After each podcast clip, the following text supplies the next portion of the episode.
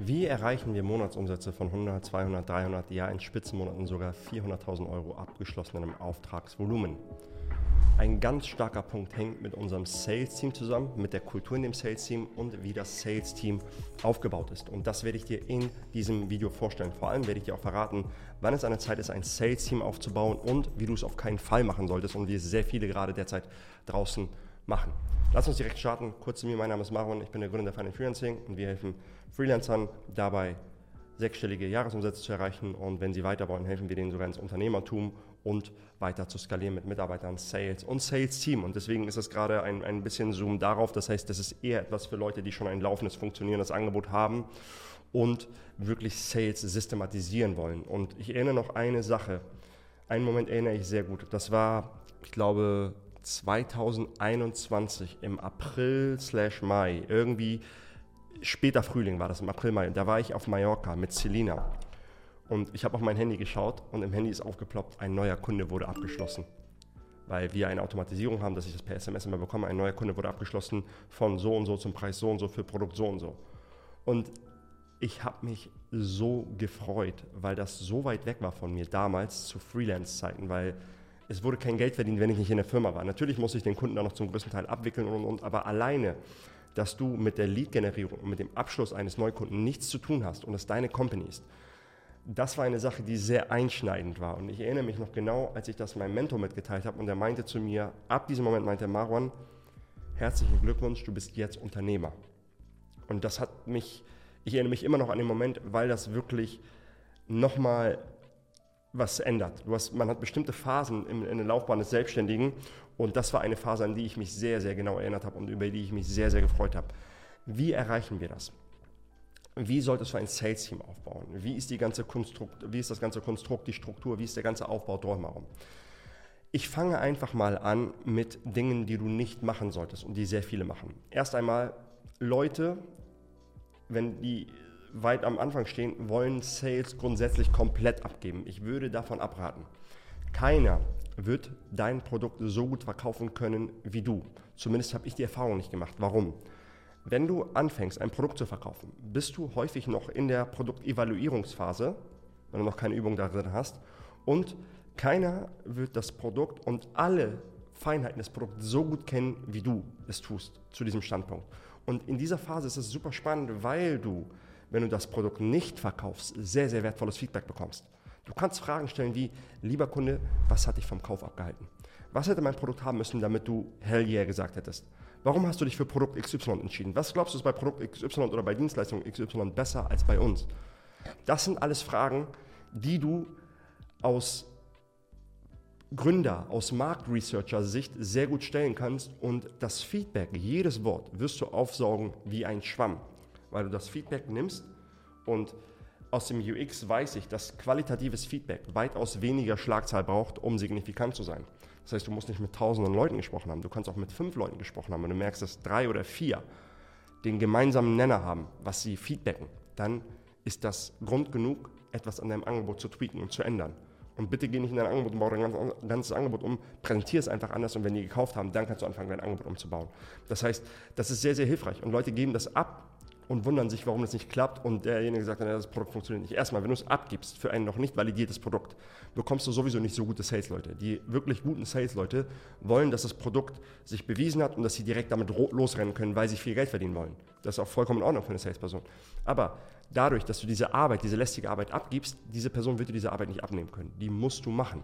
Das heißt, du musst dein Produkt am Anfang selbst verkaufen und auch selbst validieren. Das ist ganz, ganz, ganz wichtig. Und noch ein weiterer Punkt, wenn du es selbst machst.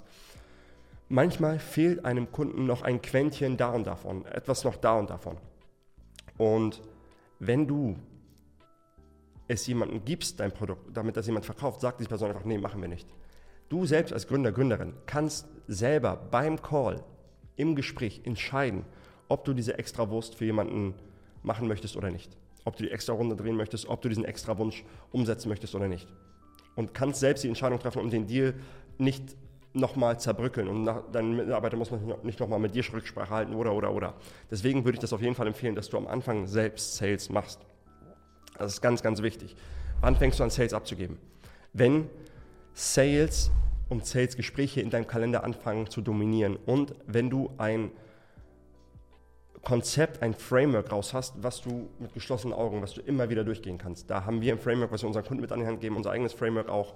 Und das klappt super. Das heißt, du brauchst ein Framework, das du auch angepasst hast, getweakt hast. Und wenn du da in eine Routine kommst. Ich erinnere mich, als ich noch Sales gemacht habe, war das irgendwann, du hättest mich nachts um 3 Uhr wecken können. Und du hättest mir bestimmte Fragen, ich hätte die beantwortet. Das war, das war irgendwann so eine Routine geworden, dass ich genau wusste, so und so und so. Und ich habe die Messlatte gesetzt. Ich weiß noch, dass ich, als wir ein Assessment Center gestartet haben für neue Sales-Mitarbeiter, haben die mich beobachtet bei den neuen Sales Calls und ich habe acht von zehn Sales Calls oder so abgeschlossen. Das heißt, ich habe einen Standard gesetzt und alle haben sich an diesen Standard gehalten. Aber wenn du überhaupt keinen Standard setzen kannst, dann wird es sehr, sehr schwer. Dann kommen wir zu den Problemen, die ich eben berichtet habe.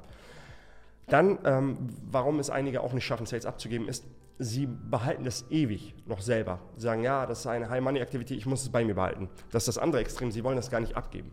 Das ist auch nicht gut, denn du bist Unternehmer und du hast Higher Leverage Task ab einer bestimmten Unternehmensebene in deinem Unternehmen. Und das ist sehr, sehr wichtig, dass du diese High Leverage Tasks beibehältst.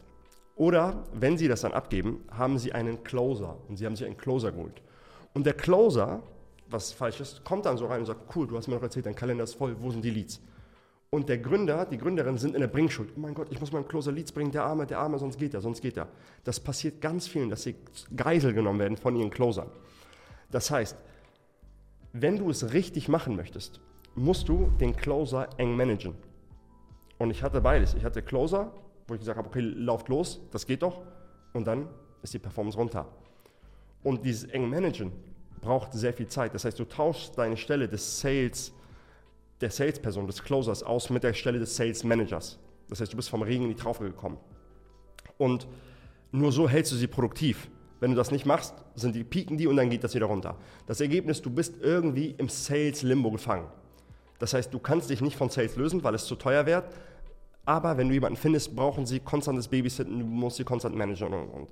Wie ist unser Sales-Team aufgebaut und was würde ich Leuten empfehlen, die wirklich ab einer Flughöhe halbe Million, eine Million und sogar noch mehr wollen? Du musst es erstmal selbst meistern, das habe ich gerade erklärt und warum das so ist, bis du es abgibst. Und dann musst du ein überschaubares Team aufbauen. Ich bin kein Freund davon, riesige Teams aufzubauen, aber ich bin auch kein Freund davon, eine einzelne Person zu haben. Denn du brauchst mindestens zwei Personen. Warum? Es muss eine gesunde Competitiveness geben und du willst keine Sollbruchstellen haben. Wenn du eine Person hast und die Person krank ist, die Person kündigt, irgendwas passiert, dann musst du wieder ran und Chaos bricht aus. Als ich zwei Closer haben wollte, habe ich ein Assessment mit fünf Leuten gemacht und drei haben den Job bekommen. Und ich wusste, wenn drei den Job bekommen, wird einer irgendwann abspringen, der wird das Handtuch schmeißen. Und zwei sind geblieben und die sind immer noch im Team. Und das war vor zwei Jahren. Sei immer großzügig mit dem Einstellen. Natürlich musst du gut halt vorher sourcen. Und dann brauchst du, dann musst du die Arbeit unterteilen. Die dürfen nicht alle gleichgestellt sein. Der Beste, Sales ist immer so, wenn jemand gut ist, bekommt er mehr vom Guten. Bitte nicht da alles Gleichberechtigung. Wenn jemand gut ist, wird er nach hinten gepackt, damit die anderen auch verkaufen können. Das, so wird ein Unternehmen nicht funktionieren. Bei Sales muss derjenige, der am meisten jagt, darf der am erstes, als erstes essen. Der muss sich erstmal am Buffet bedienen können. Das heißt, was heißt das in Sales-Sprache? Der bekommt die besten Leads. Der macht die Leads für die höheren, äh, höheren Ticketpreise. So. Der ist priorisiert im Kalender, wenn ihr einen Round Robin habt und die Kalender gehen. Das ist ganz, ganz wichtig. Das heißt, der bekommt erstmal die Leads. Ich schiele rüber, weil ich meine Notizen habe und hat dann Leute, die, er, den er, die ihm assistieren. Und wenn diese Person gut ist und motivieren kann, was häufig Sales-Leute haben, dann kannst du ihm sogar die Aufgabe aufgeben. So haben wir das gemacht, dass wir aus der Closer-Reihe jemanden zum Sales Manager befördert haben. Und der macht jetzt die Dailies, End-of-Day-Reports mit den Leuten und und und und kann reingehen, wenn jemand nicht performt. Wichtig, wenn du das machst, darf diese Person nicht nur am Verkauf incentiviert sein. Diese Person muss auch am Verkauf des Teams incentiviert sein. Weil du nimmst ihr ein, zwei Stunden am Tag die Managementzeit weg, Arbeitszeit, die sie nicht verkaufen kann, um das Team zu führen. Und das ist unfair, wenn das nicht ähm, entlohnt wird und du wirst keine Motivation haben bei den Leuten. Das heißt, du musst sie dazu incentivieren. Und das ist super wichtig, aber dann hast du einen 10-Stunden-Task, den du ihm in der Woche gegeben hast, der frei geworden ist bei dir. Du brauchst ein klares Incentivierungsmodell.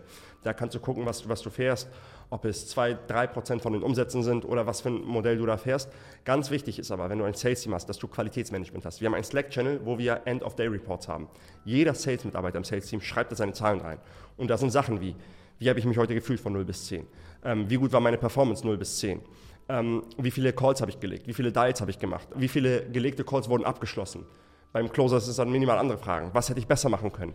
Wo, welches Hindernis hatte ich? Und diesen Channel sehe ich, aber auch der Sales Manager, dass du immer anhand von qualitativen, äh, quantitativen Metriken sehen kannst, wenn jemand einen Down hat, wenn jemand nicht motiviert ist, wenn jemand nicht performt, dass du da immer reingehen kannst und sagen kannst, hey, warum ist das so und so und so und so. Und du musst lediglich den Sales Manager managen. Das heißt, der muss mit seinen Themen zu dir kommen können. Du kannst ihm vielleicht bei Prozessen, Systemen ein bisschen unter die Arme greifen.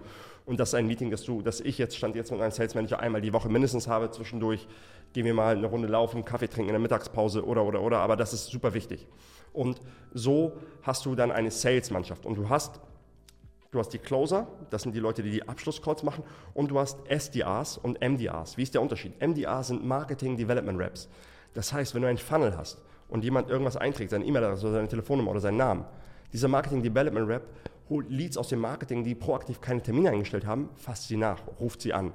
Nach einem gewissen Prozess, mit einer bestimmten Vorgehensweise, mit einer genauen Anleitung. Das haben wir alles bei uns im Onboarding. Wenn neue Leute anfangen, haben sie diese Anleitung. Und Sales Development Rep nimmt sich die Marketingkanäle, seine eigenen oder die des Unternehmens oder die des Geschäftsführers und geht dort auf die Leute zu. Sei es Instagram, LinkedIn, Xing, was auch immer dein Kanal ist. TikTok habe ich auch einige erlebt, die das machen. Das heißt, diese beiden Kombis, idealerweise hast du drei, vier SDRs und MDRs. Das heißt, das gesamte Team, und bei uns besteht das derzeit aus zwei. Es fängt noch eine weitere Person an. Das heißt, da haben wir drei und zwei Closer haben wir. Das heißt, so ist das Team, die legen denen die ganze Zeit die Calls und die Closer schließen dann ab und eines der Closer managt dann das Team. Das ist unser Team. Achte darauf, dass du nicht zu viele Closer einstellst. Wenn sie nur Däumchen drehen und ein Lied am Tag nur bei rumkommt, ist das nicht gut für die Motivation und auch nicht für den Standard. Das heißt, die sollten immer zu tun haben. Und ähm, bei den Closern würde ich dir empfehlen, in Deutschland, gib dem eine Fixum, ein Fixum, ein geringes Fixum plus eine Umsatzbeteiligung. Das können 10% sein bei Marketing-Leads, die du denen gibst. So machen wir das, wenn wir ein Marketing-Lead geben, 10%. Das können 20% sein bei komplett eigenen Leads. Und bis 20% höher würde ich nicht gehen, weil dann äh, die Marge dabei auf der Strecke bleibt und du nicht genug Feuer hast, um das Unternehmen wieder am Laufen zu halten. Das einmal so ein grob oder Vogelperspektiven-Strategie auf, wann du ein Sales-Team aufbaust, wie du ein Sales-Team aufbaust, wie du ein Sales-Team führst. Das war ein bisschen mehr advanced, das Video. Ich weiß, viele sagen, warum machst du nur Freelancer? Wir haben auch Leute, die wir dabei helfen, auf Unternehmerhöhe zu kommen oder auf siebenstellige Jahresumsätze zu kommen. Wenn ihr mehr Inhalte dazu sehen wollt, schreibt es in die Kommentare. Wenn ihr Fragen dazu habt, stellt gerne eure Fragen. Um, happy to help. Ich hoffe, das Video hat euch geholfen. Und lasst ein Like und ein Abo da, wenn dir das Video geholfen hat. Ich freue mich aufs nächste Mal. Ciao, ciao. Euer Maran.